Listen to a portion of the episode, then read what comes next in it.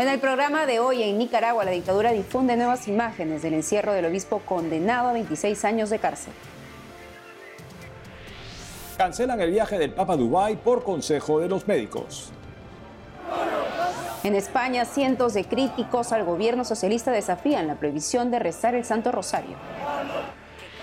En Chile, el proyecto de nueva constitución protege los valores no negociables de la Iglesia, opina un abogado constitucionalista. En Panamá, los obispos expresan su satisfacción por la anulación de un polémico contrato minero. Hola amigos, hola Eddie, ¿cómo te encuentras? Bien, gracias Natalie, un gusto estar contigo como siempre y con nuestros televidentes desde nuestros estudios en Lima, Perú. Bienvenidos a su noticiero con enfoque católico EWTN Noticias, yo soy Natalie Paredes. Soy Eddie Rodríguez Morel, gracias por acompañarnos. Empezamos las noticias desde Nicaragua. Amanecimos con imágenes del encarcelado obispo de Matagalpa difundidas por la dictadura de Daniel Ortega. Esa es la segunda vez que el gobierno exhibe al obispo, sentenciado a 26 años de cárcel en un juicio ilegal. Veamos. Me permiten darles un abrazo, no preciso ni decir. El video grabado el 27 de noviembre, día del cumpleaños de Monseñor Rolando José Álvarez, lo muestra en una especie de sala de estar como celda. La grabación de 1 minuto y 54 segundos de duración, difundida por el canal del Estado, empieza en la mesa de centro. Manzanas, yogurt, refrescos y botellas de agua. Avanza el video y aparece en cámara Monseñor Álvarez. Viste camiseta y pantalón corto color azul. Lleva puestas sandalias. Está sentado en una silla de un comedor. Está mirando la televisión. La cámara vuelve a enfocar la mesa. Barritas de chocolate, granola, más agua, café. Monseñor Álvarez luce muy serio mientras lo graban.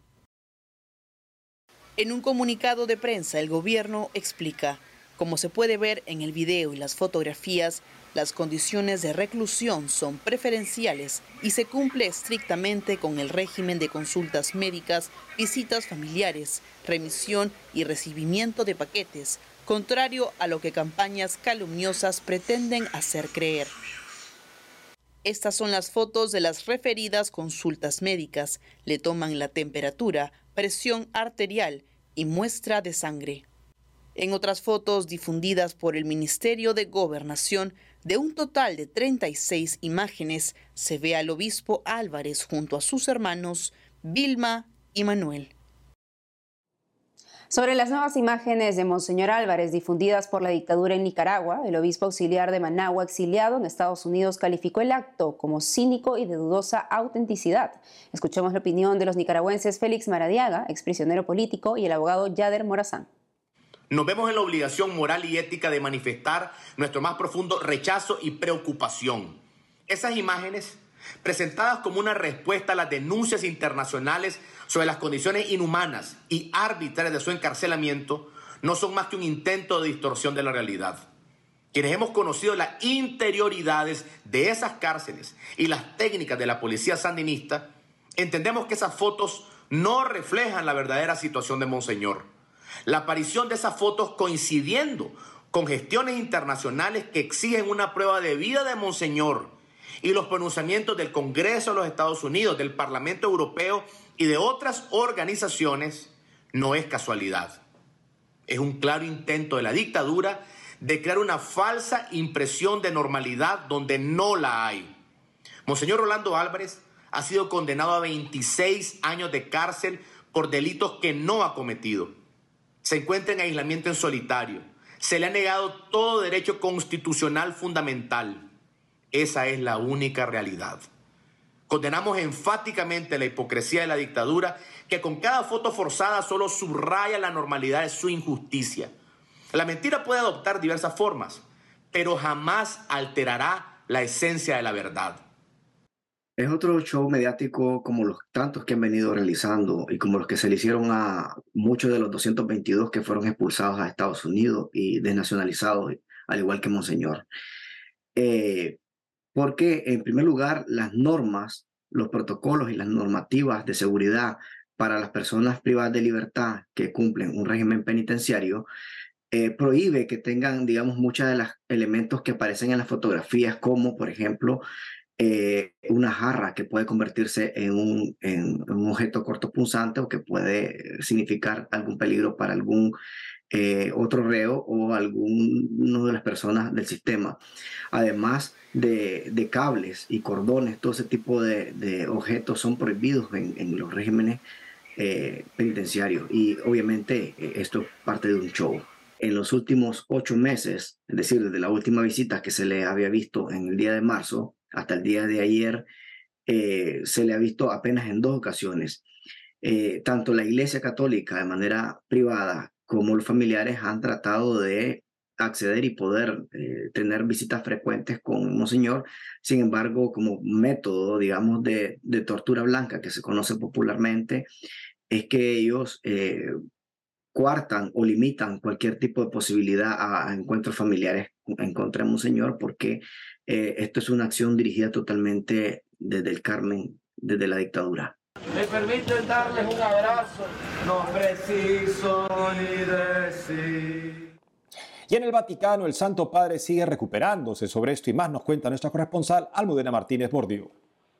El viaje del Papa Francisco a Dubái para participar en la Conferencia de las Naciones Unidas sobre el Cambio Climático, conocida como la COP28, se ha cancelado por recomendación de los médicos debido a los problemas de salud del pontífice. En un comunicado difundido a última hora de la tarde del martes, el director de la oficina de prensa de la Santa Sede, Mateo Bruni, informó que el Santo Padre aceptó con gran pesar la decisión de los médicos, quienes les han recomendado no viajar este viernes 1 de diciembre debido a una inflamación pulmonar que le impide respirar con normalidad por una gripe que arrastra desde el pasado sábado.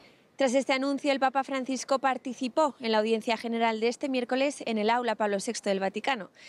Con una respiración visiblemente agitada, explicó que aún no se ha curado de la gripe y por ello no leyó la catequesis. En su lugar lo hizo Monseñor Filippo Champanelli, miembro de la Secretaría de Estado de la Santa Sede. En su catequesis destacó la importancia de evangelizar habitando la cultura de nuestro tiempo y afirmó que no basta con simplemente reiterar convicciones religiosas adquiridas que por verdaderas que sean, se vuelven abstractas con el paso del tiempo. Para el Santo Padre es necesario testimoniar con la vida y evangelizar en la calle y no desde un balcón gritando el nombre de Jesús. Asimismo, destacó que no debemos tener miedo del diálogo y explicó que salir de ello significaría empobrecer el Evangelio y reducir la Iglesia a una secta. Al finalizar, recordó la grave situación en Israel y Palestina y reiteró su llamado a la paz. Deseo que continúe la tregua en curso en Gaza para que sean liberados todos los rehenes y se garantice aún el acceso a las necesarias ayudas humanitarias. Escuché a la parroquia de allí, falta el agua, falta el pan, la gente sufre. Y la gente sencilla, la gente del pueblo es la que sufre. No sufren los que hacen la guerra.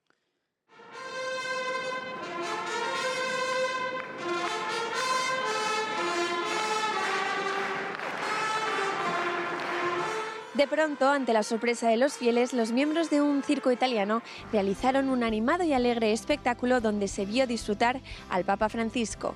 Para el pontífice, el circo muestra una dimensión del alma humana que es la alegría gratuita y la alegría simple hecha con la mística del juego. Asimismo, a primera hora de la mañana, antes de la audiencia general, el Papa Francisco recibió en el Vaticano al equipo del Celtic Football Club, a quienes explicó que lo importante no es ganar o perder, sino el ejemplo que se da tanto dentro como fuera del campo. En Roma, Almudena Martínez Bordiú, EWTN Noticias. En España los católicos no dejan el Santo Rosario en los tiempos difíciles, así enfrentan el complicado momento político que viven. Nuestro corresponsal Nicolás de Cárdenas informa. María,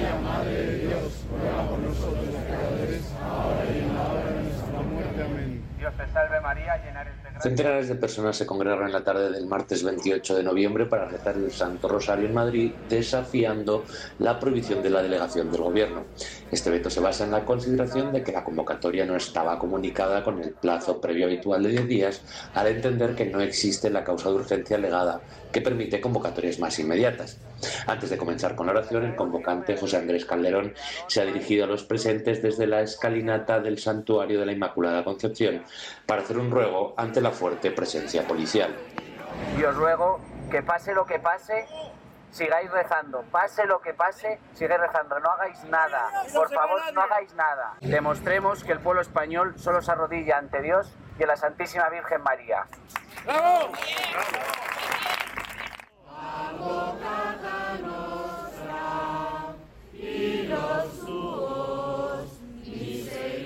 Un sacerdote identificado como el Padre Montes tomó la palabra en mitad del rezo para recordar que se trataba de un acto de reparación a Dios por la prohibición de rezar. Luego rezamos por España, como es lógico, y después cada uno por sus intenciones particulares. Esto es lo que me parece que debemos tener presente para que este rosario sea lo más vivo posible y lo más vivo posible en nuestro interior. Unas 300 personas se han reunido en las calles de Madrid, cerca de la sede del Partido Socialista, para rezar el Santo Rosario de manera pacífica. Al terminar el rezo, la policía ha tomado al responsable de la convocatoria y le ha comunicado que le va a percibir de sanción y probablemente la delegación de gobierno vaya adelante con ello. Al conocerse la noticia y al divulgarse la idea de que le estaban deteniendo, la gente ha tratado de rescatar al convocante del rezo y ha habido ligero enfrentamiento entre los manifestantes y la policía que no ha llegado a más.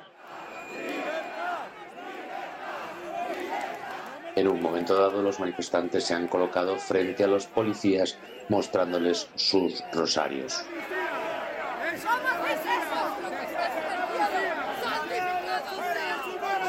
Tras pasados los 10 minutos, los manifestantes se han dirigido a la sede del Partido Socialista, objetivo de las manifestaciones de las últimas tres semanas.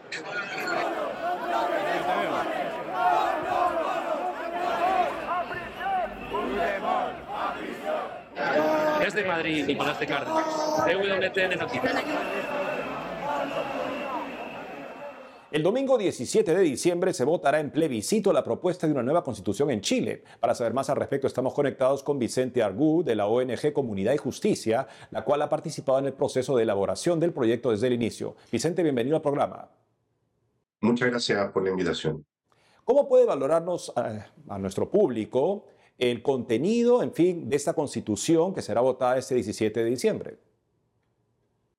Bueno, eh, por supuesto que nosotros creemos que es algo, es una decisión que se debe tomar en conciencia cada persona, eso es lo primero que debe ser destacado, eh, y es una constitución que hay que reconocer que puede tener ciertos problemas, ¿ok?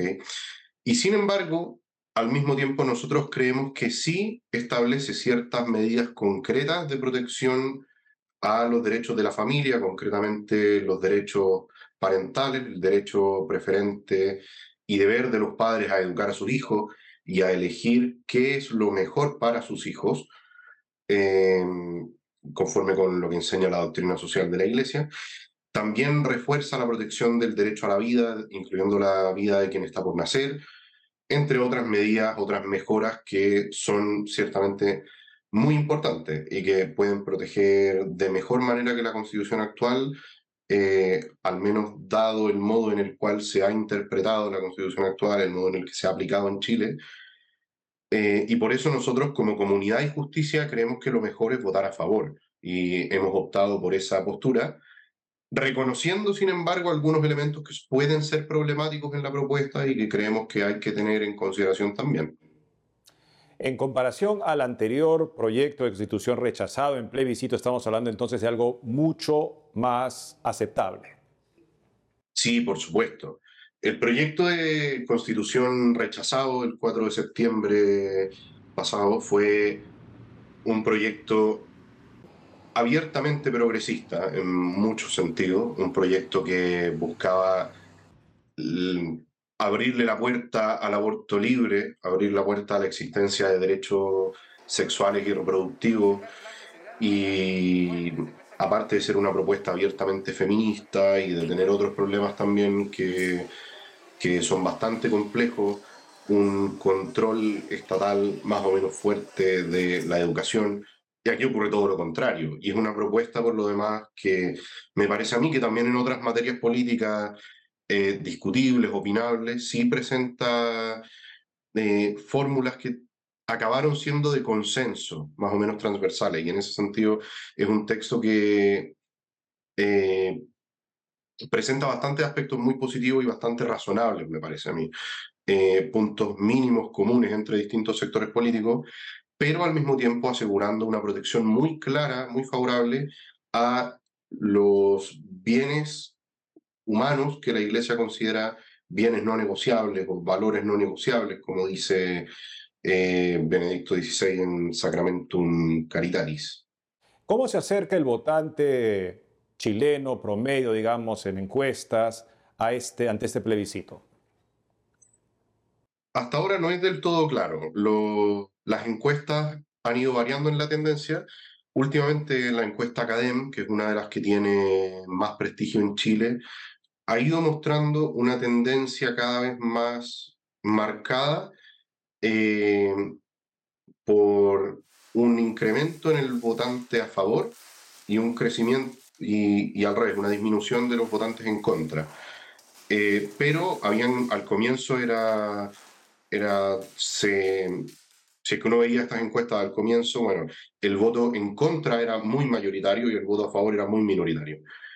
Y es comprensible que sea así, me parece a mí, porque la gente muchas veces no tiene claro qué es lo que va a votar y simplemente quería rechazar a veces porque, bueno, la vez pasada rechazamos, bueno, ahora vamos a rechazar de nuevo, para mantener lo que hay, algo como eso, digamos. Em, y hay otros que, que no saben mucho qué hacer y que se oponen de, frontalmente por tener ciertas cosas negativas en la propuesta, eh, pero sin estar considerando suficientemente quizás las positivas. Y a medida que el texto se ha ido dando a conocer, ha ido creciendo la cantidad de personas que votan a favor, que se inclinan por votar a favor. ¿Qué nos puede decir de la libertad religiosa en esta propuesta constitucional? Esa es una muy buena pregunta. Es un tema efectivamente muy importante y la propuesta incorpora muchas cosas que en el texto actual de la constitución vigente, digamos, no están presentes en Chile. Eh, en primer lugar, un reconocimiento de la dimensión educativa de la libertad religiosa, incluyendo también aquí el rol de los padres, el derecho preferente de los padres a educar a sus hijos según sus convicciones morales y religiosas. Eh, y además de eso, incluye que esto es bien relevante o bien simbólicamente importante, me parece a mí, eh, una norma que establece que los atentados contra templos religiosos serán considerados una vulneración al derecho a la libertad religiosa.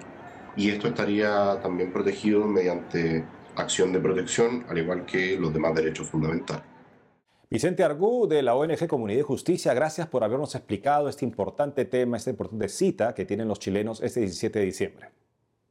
Muchísimas gracias también por la, por la entrevista. Una pausa y al volver. Guerra en Tierra Santa. Se espera un nuevo canje de rehenes entre Israel y Hamas en el último día de la tregua.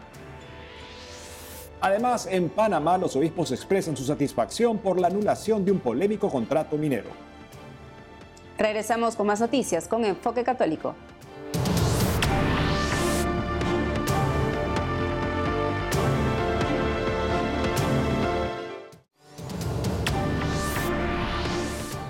Noticias de la guerra en Tierra Santa. 12 rehenes fueron liberados este martes por el grupo terrorista Hamas, entre ellos 10 mujeres israelíes, argentinas y dos tailandeses. Por su lado, el gobierno de Israel excarceló a 30 palestinos. Está prevista la liberación de 10 rehenes más este miércoles, sexto y último día de la tregua entre Israel y Hamas. Ahora nos vamos a Panamá. Los obispos expresaron su satisfacción por el fallo que declaró inconstitucional un contrato minero. En un comunicado este martes subrayaron la necesidad de un desarrollo humano cuidando la ecología. El fallo de la Corte Suprema de Justicia declaró inconstitucional un polémico contrato que renovó una concesión a una filial de la minera canadiense First Quantum Minerals. La población protestó durante dos meses para evitar que se renueve la concesión, luego de que la minera fuera acusada de corrupción y de contaminar la zona. Los obispos panameños explicaron que la gente no solo tiene el derecho de ser informada de una manera clara, sencilla y transparente, sino también debe participar en el proceso de negociación del cierre de las minas sin presión económica o política. Y en Albania, al sur de Europa, los obispos piden una ley que penalice la apología del comunismo. Los prelados exigen que se garantice que en los libros de historia se escriba la verdad del comunismo en Albania. Esto debido a que en algunos canales de televisión se emiten documentales producidos por la dictadura y en sitios turísticos se venden recuerdos del dictador Enver Hoxha. Los obispos albaneses dicen que a semejanza de los países europeos que lo han hecho con el nazismo y el fascismo, necesitan una ley que prevea la apología del comunismo como forma de garantizar la paz y fraternidad nacional. Entre 1946 y 1990 1992, Albania fue un estado comunista. En esa época asesinaron, encarcelaron y exiliaron a los opuestos al régimen. Asesinaron a cientos de sacerdotes y destruyeron decenas de templos. El gobierno comunista declaró a Albania el primer estado ateo del mundo. A poco de llegar a los 60 días de guerra en la franja de Gaza entre Israel y Hamas, Dios sigue inspirando vocaciones en Tierra Santa. Conozcamos a María Ruiz Rodríguez, nuevo miembro de la Iglesia de Jerusalén. Bárbara Socorro recogió su testimonio. En medio de la guerra en Tierra Santa se consagró a la iglesia en Jerusalén un nuevo miembro. Se trata de María Ruiz Rodríguez, nacida en España. El primero de noviembre, en la fiesta de Todos los Santos, se entregó a la Orden de las Vírgenes Consagradas, Ordo Virginum, dentro de la diócesis del Patriarcado Latino de Jerusalén, una de las primeras formas de vida consagrada femenina en la iglesia. Las consagradas del Ordo Virginum son laicas que cumplen voto de castidad, no visten hábitos religiosos, no viven en comunidad, no tienen estatutos ni reglas comunes, ni siquiera superiores. En cambio, mantienen un vínculo directo con el obispo local, en este caso el cardenal de Jerusalén, Monseñor Pizzabala, garante del camino de vida de María Ruiz y quien presidió la consagración. Desde Jerusalén, en Israel, María Ruiz me cuenta qué significó este momento para la iglesia en medio de la guerra. Es algo que yo misma me pregunté al momento de la fecha de la consagración, había sido fijada antes de que sucediera el conflicto. Cuando estalló la guerra, tuve un momento de preguntarme, ¿tiene sentido hacer esto hoy, aquí, ahora? Y entendí que sí, que más que nunca tiene sentido ofrecer mi vida a Dios en este lugar y de alguna manera unir mi destino al de esta iglesia sufriente ahora mismo en la tribulación.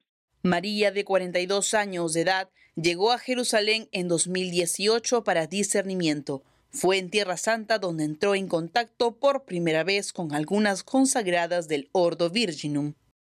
Es iconógrafa de profesión Trabaja en un proyecto del Patriarcado Latino de Jerusalén desde hace cuatro años.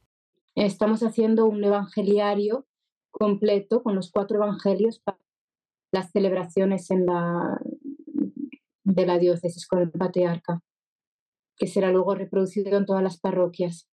María considera que la ceremonia de su consagración fue verdaderamente profética, ya que fue celebrada en varias lenguas, reunió en un mismo lugar a hebreos, musulmanes, cristianos árabes, emigrantes y a la iglesia local, una ceremonia llena de la presencia de Dios. Piensa que la guerra pone a prueba la fe de los cristianos en Israel, pero no la debilita. Dice que la fe es firme. En hebreo me da un mensaje de paz que dice, que el Señor les bendiga con su paz y con el amor. María expresa que su condición como extranjera es una bendición para la iglesia en Jerusalén, porque no es árabe ni judía. Esto le permite traspasar las divisiones que separan y recordar su vocación universal. Amén.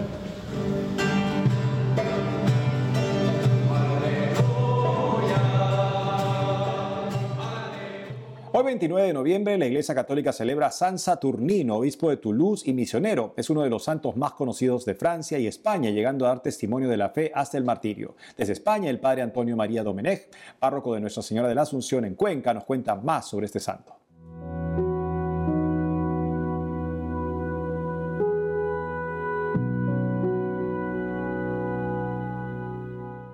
Celebramos a San Saturnino, que fue un obispo mártir de los años 250 en el sur de Francia, donde está ahora Toulouse.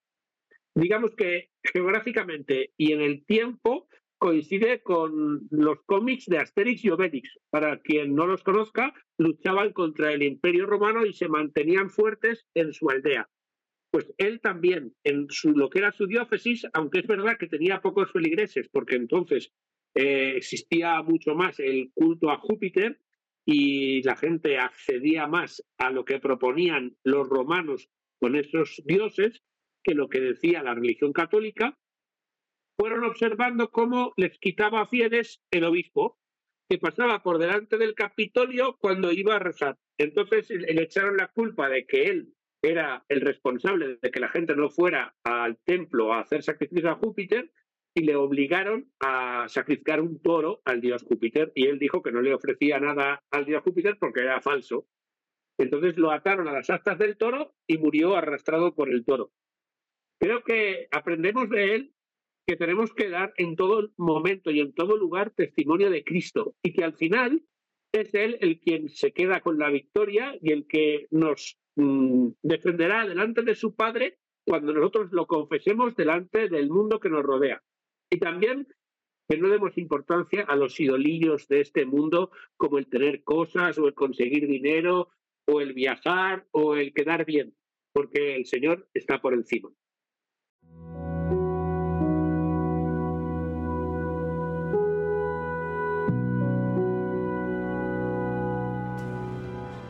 Amigos, esto ha sido todo por hoy. Ha sido un gusto estar con ustedes. No dejen de seguirnos por las redes sociales y también de lunes a viernes a las 12 del mediodía, hora de Miami, en Radio Católica Mundial y su programa Más que Noticias con un servidor. Hasta entonces.